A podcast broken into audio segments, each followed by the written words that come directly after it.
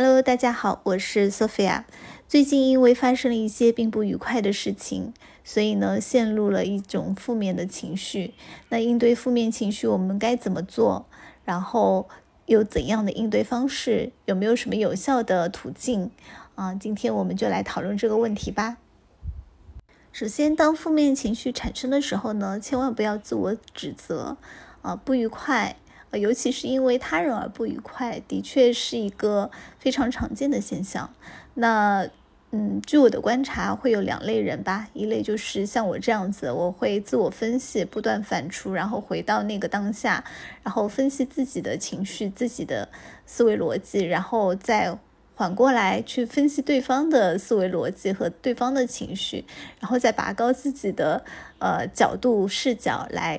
观察我们两个人的互动，啊，这个过程呢，对我来说是非常有效的，因为对我来说，消化负面情绪一定是要理解、面对，然后呢，再消化它，啊，但是这个过程也是非常疲倦，呃，非常劳累的一个过程，啊，那有些人他可能可以通过倾诉就能够解决心中的郁结。啊，那嗯，这也是非常幸运的，但可惜我不是那种喜欢向别人倾诉的类型，呃，所以呢，我就只能慢慢的自我消化。然后在这个过程中呢，我就想起来说，哎，我应该去学习一下该如何做，对吧？我所遇到的困境其实是一个人通常遇到的困境，那我是否有这样的知识呢？啊，我就想起呢，呃，我有非常喜欢的一个心理学家，啊，叫做马丁·塞利格曼。啊，他是积极心理学的创始人。额外说一句，我其实并不是特别赞赏呃传统心理学的，因为我觉得那个传统心理学的一个过程是非常痛苦的，而且很依赖于那个呃你咨询的呃心理学家啊那个人他的水平就决定了说你是否能够解决，而且呢他还要追溯到你的呃就是童年啊，追溯到你的家庭。呃，这是一个比较漫长的过程，有可能在这个治疗的过程中，你就因为自我的一个康复的机制，你就已经康复了，呃，所以我觉得它并不是一个非常有效的方式。但是积极心理学是我非常喜欢的一个模式，因为它，呃，不关注于人类的呃弱点，不关注于人类的呃缺陷，它关注的其实就是我们应该如何乐观。它给出了。呃，快乐的公式啊，快乐是可以习得的，而且它是有公式的，可以去练习，然后获得。啊，这个理论我就觉得，嗯，非常的有用啊。当然，这是一个个人的一个呃取向啊。那么，嗯，我就想到了他，呃，塞里格曼。我我又想起多年前，其实我还读过一本书啊，叫做《活出最快乐的自己》。那这本书呢，其中是有一些方式方法来应对，呃，就是你的负面情绪的。哎，你怎么样从你的负面情绪里面走出来？哎，然后我呃这两天就有把它拿了出来啊，然后我就翻到了第十二章啊。如果你们恰巧也有这本书的话，可以去看一下。那如果没有的话呢，也没有关系啊。就是我是比较喜欢方法论的，呃，就我今天就可以来跟大家分享一下那个方法。在分享之前呢，我想先介绍一下塞利格曼啊。塞利格曼是一个目前依旧还活着的心理学家，他是出生于一九四二年的。呃，那他是一个美国的心理学家，他主要从事的方向呢，就是习得性无助、抑郁、乐观、悲观主义的方面的研究。他曾经获得了美国应用与预防心理学会的荣誉奖章，并且呢，他在精神病理学方面的研究获得了该学会的终身成就奖。一九九八年，他还被选为美国心理学会主席，所以他的理论在心理学界其实是得到了认可的。多年前我还看过一，多年前我还看过一个心理学的图组。那个图组的话，就是呃，积极心理学是在一个非常小的角落里面，然后它也没有跟呃，就是源头有非常多的一个链接啊。这可能是塞利格曼的独创吧。他的目的就是研究如何生活的快乐、成功与有意义。然后这是一个非常正向的心理学，嗯，通常它被叫做快乐心理学，嗯，但但是我因为呃第一本读的是《真实的快乐》这本书啊，所以我更愿意称之它为积极心理学。有一年我参加了一个读书会，那个读书会正好读到了塞利格曼的几本书，我还做了一个呃测试。哦，原本我就觉得，呃，我还是个比较乐观的人啊，因为我是会自我鼓励的这种类型。呃，如果我失败了，我觉得哦，我可以再尝试一下。我觉得，呃，这是一个积极的一个思想和一个行为嘛。但后来测试了之后，发现说啊，我居然只有负三分，就是呃，它有一个测试的一个结果，就是这个结果的话呢，就是它是有应用的啊。为什么呃塞利格曼会成功？是因为它的这套理论其实是有非常好的应用场景的。就是它的应用是什么呢？就是给呃保险公司，呃大型的保险公司，然后挑选他们的从业者。那么从业者应该具备怎样的素质呢？呃，那么他们就有一个就是心理学的测试，就是只有达到九分的人，他才能够呃，就是非常容易的来做保险这个呃行业。呃，因为众所周知啊，就是卖保险这个销售是一个非常困难的一个销售，大家非常容易在这个过程中受到打击，体验失败啊，能否？就是经历这样子的一个失败的打击，其实这个东西原来是刻在我们 DNA 里的啊，就是这也是塞里格曼他的一个成就。那么，呃，他给保险公司的一个建议就是说，你们先选择天生乐观的人，那么那些人之后再去补充基础的知识啊，或者是做一些。呃，就是别的方向的努力，那是比较有希望的啊。据说呢，呃，这样的一种方式让呃那家保险公司呃在十年内有了非常大的一个突破。因为那个读书会呢是大家一起参与的，我们差不多有十几个人。呃，结果呢就是嗯，可能是因为我们的呃种族啊基因的关系啊，就是呃没有人是达到九分的啊，我们只有一个最高分的人就是六分。通常的人都在就是零分左右徘徊啊，事实上就是零分都已经是一个悲观的人了。嗯，所以在大多数人都不是那么乐观的一个情况下，我们该怎么做呢？好在啊，塞利格曼他不是呃传统的心理学，而不是告诉你说啊你原来怎样的，他牢牢的刻在了你的心里，而是他告诉大家啊就是。快乐是可以习得的，那当然，今天我要说的不是快乐的习得啊，我要说的是，呃，关于怎么样走出一个消极的情绪。那么，在《活出最快乐的自己》呃这本书里面，其实是有一个解决方案的，呃，就在它的一个十二章啊，乐活人生的 A B C D E 啊，就是有五个步骤。该怎么做，他就写的非常的清晰明白，而且还有很多的例子啊，都是一些非常浅显的，然后我们每个人都会遇到的一些例子。我们先讲 A B C 模式，它总结了一下我们常规的一个就是思维和行为的模式，就是当我们碰到不好的事件时，我们最自然的反应就是不断的去想它，哎，这就是跟我一样啊，我就是不断的会去反刍，然后这些思绪很快的凝聚成了想法，然后这些思绪呢就会变成习惯，我们不会意识到我们的这些想法，然后这些想法并不是一直待在那儿不动的，它会引起后果。那么我们的所作所为，就是那些想法直接获得的后果。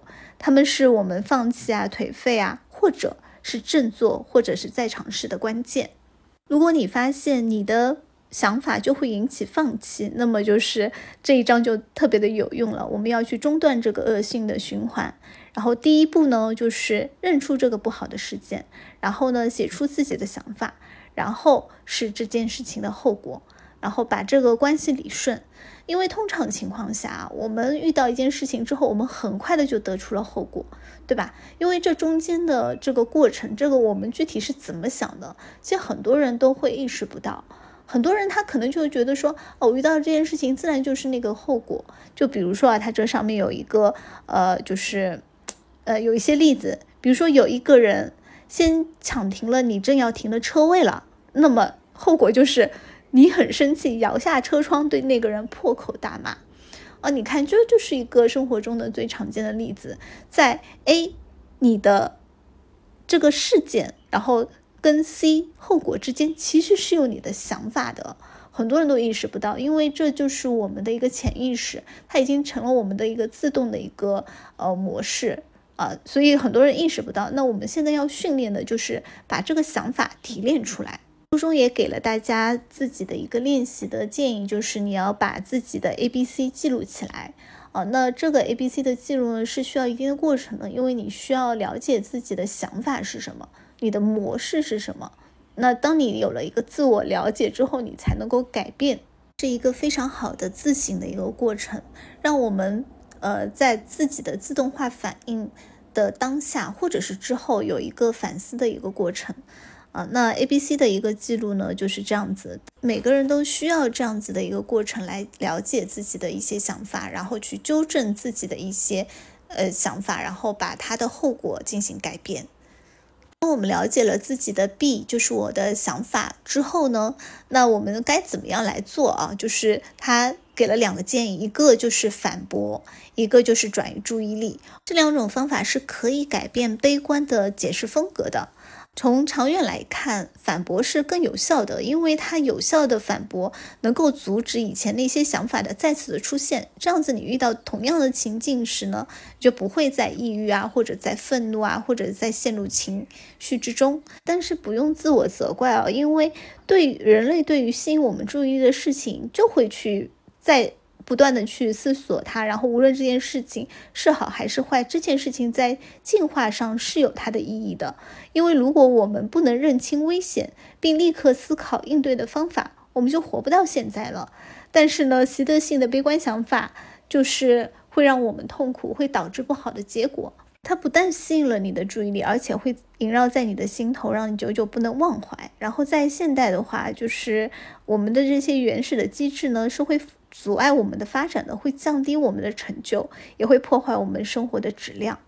所以，我们如果是遇到这样的情况的话呢，我们要停下来，然后走出情绪。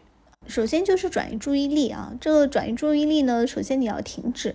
那怎么样去停止啊？那书中有说一些方法，相信大家可能也对自己是应用过的。就比如说大声摇铃啊，用一个声音转移自己的注意力。或者呢，随身携带一张卡片，上面用红色的笔写着大写的 “stop”，啊，或者有些人还会在手腕上戴一根橡皮筋，啊，当他开始悲观的胡思乱想呢，他就用橡皮筋回弹一下自己。这个方法其实，嗯，在很多很多年前我就看过一本书上，它有这样子使用的，嗯，我不知道是不是来自于呃塞利格曼啊。书中有一个例子，就是演员在需要转换心情绪时呢，也是用这种方法的。啊，他就有一个具体的例子，比如说拿起一个小物件，仔细的研究它几秒，把玩它，尝一尝，闻一闻，或者用手指弹弹它，听听它的声音，你就会发现这种方式能够加强你的注意力的转移。书中还有一个方式，我觉得哎太适合我了，因为我是一个做时间管理的人，我会给自己的日程进行安排啊。那他这边有一个方式，就是哎我当我自己停止了之后，就跟自己说 stop 了之后呢，呃，就是我现在不要去想它，那么我就给自己约定一个时间，就是给自己预定一个时间，说哎我今。今天晚上六点再想。而当你把这个事情，因为如果你做 to do 的话啊，你就会知道说，当你决定这个事情你安排在什么时间点的话，你就对这个安排很放心了。呃，它是有力量、有作用的。然后如果你说啊，我今天六点钟才去想，那么等于说你已经给他安排了一个去处。啊，那个时候就比较容易能够呃走出萦绕在心头的这个呃消极的想法。啊，这这是我实验过的，对我来说是非常有效的。呃，如果大家听到的话，也可以尝试一下。如果是综合来讲的话，你把它写下来，然后再去预约一个时间点，啊，这就是有非常大的效用。做完转移注意力之后呢，我们再说一下反驳。反驳就是会扩充那个 A、B、C 的一个呃，就是框架，它变成了 A、B、C、D、E。然后 A 呢，就是我们再重复一下，A 就是那个不好的事，B 呢就是你的想法，C 呢就是后果，然后 D 就是反驳了啊。然后 D 呃 E 的话就是一个激发，就是在你反驳了之后，你还会激发别的情绪或者是别的行为。呃，首先要说一下为什么要反驳啊？有些人可能会说，啊，那反驳不就是狡辩吗？啊，千万不要这么想，因为我们要有一个认知，就是我们在遭受挫折时，对自己说的话，可能和不怀好意的人说的一样毫无根据。我们的自我解释常常是扭曲的，不要因为它来自自己，所以就觉得它一定就是对的。它不过就是想法念头而已。你相信的某个想法，并不代表这个想法是真实的。我们要做的就是退后一步，让自己和自己的悲观的解释保持距离，然后给自己一点时间来验证自己的想法是否是正确的。然后反驳最大的作用呢，就是检查自己的反射性想法是否正确。当然，书中也教了你该怎么样去和自己争辩啊，就是呃方式呢有四个，一个呢就是证据啊，你要拿出其他的证据出来。第二个呢，就是其他的可能性啊，比比较鲜明的一个例子就是，呃，A，你最好的朋友没有回你的电话；B，你是怎么怎么想的？结果呢，就是后果就是你整天都心情低落，呃，那可能是说 B 你怎么想呢？你可能觉得说，哎，这个朋友不重视我。所以你才会一整天的心情低落嘛？呃，但是事实上呢，如果你想一下其他的可能性，有可能他正在忙呀，有可能他正遇到了一件非常重要的事情正在处理，呃，或者呢，他看到了，他想回你，一时没有来得及回，嗯，那是，呃，他又忘记了，对吧？就是人是健忘的嘛，他一时没有想起来回你而已。当你能够想到一些其他的可能性的时候，那么你就不会一整天情绪低落了。你还可以再反复的问他一次，呃，反复问他一次也不会成为你的一个阻碍，对不对？然后第三个就很妙了，就是暗示。暗示是指什么呢？是指有些时候啊，你持有的消极方法它就是正确的，就是你无法反驳你自己的情况下，你就可以使用这个方法，因为你要使用的是非灾难法。你要对自己说啊，即使我的想法是对的，但是这个想法暗示了什么呢？呃，就是它暗示了一个非常不好的一个结果，然后你可以对这个结果进行否定。我应该问自己啊，就是我的消极想法是有多坏的影响？当你这么想了，你就会重复求证的过程，不要得出灾难性的一个结果。然后有第四个，第四个我觉得是非常有用的一个处理方式，就是问自己说，我。这么想又有什么用呢？当我们学会这样的思维方式的时候，就会从这个想法对吗，转变成这个想法对我又有什么用呢？如果它是没有用的，你的答案是否定的，那你自然而然就不会去做这件事情了，自然而然就会去转移注意力了。那那个时候你在使用转移注意力的话，它不不仅是一个技巧性的一个转移，而且是在你的呃思想基础上的一个转移。另外一个方法就是，呃，想尽的罗列出可以改变这种情境的办法。如果是这个想法是真的，那么这个情境可以改变吗？呃，如何来改变它？这就从一个思维的一个呃循环里面解脱了出来，然后去积极的去进行改变，呃，去想对策，呃，这也是一个比较积极的一个心态。那么跟 A B C 模式一样，A B C D E 模式其实也是需要不停的去练习的。你也可以请你的朋友来跟你做这个练习，当然你要确保这个朋友是友善的啊，因为他要举出一些你的不好的一个事情，你不能感受到他非常强烈的攻击性，然后打击到你自己，而是说我要通过他的这个描述，然后我要嗯形成自己的一个反驳的一个机制，我要进行练习。那这个模式呢，就会嗯变成一个情景的描述，然后由朋友来指责你，然后呢你进行反驳，然后朋友还要打断你，然后你还要进行再一次的反驳，啊就这样子不断不断的练习了之后，你就可以有改变自己的一些想法，然后巩固自己的一些积极的一个思维模式。当然啊，我没有寻求朋友的帮助啊，但是呃我对自己进行了反驳。然后呢，对我最有效的其实是怎样从我的情绪里面出来啊？就刚刚说的那个，呃，怎么样转移我的注意力啊？这一点其实是非常有用的。从后果来觉察自己的想法，也是一个非常有用的过程。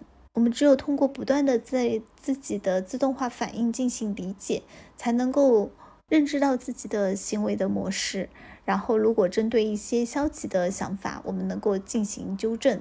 如果觉得反驳是有点困难的，如果有些人他可能过不了自己这一关的话啊，无论是出于怎样的原因，其实呃，我觉得有一个观点还是挺重要的，他在书中没有呃说明，因为毕竟作者他是一个美国人，他生活在呃西方这样子的一个生活环境中，跟我们的有一些思维逻。逻辑是不同的，毕竟他们经历了几百年的一个思想革命啊。但是我们从历史上来说，丧失了这个部分。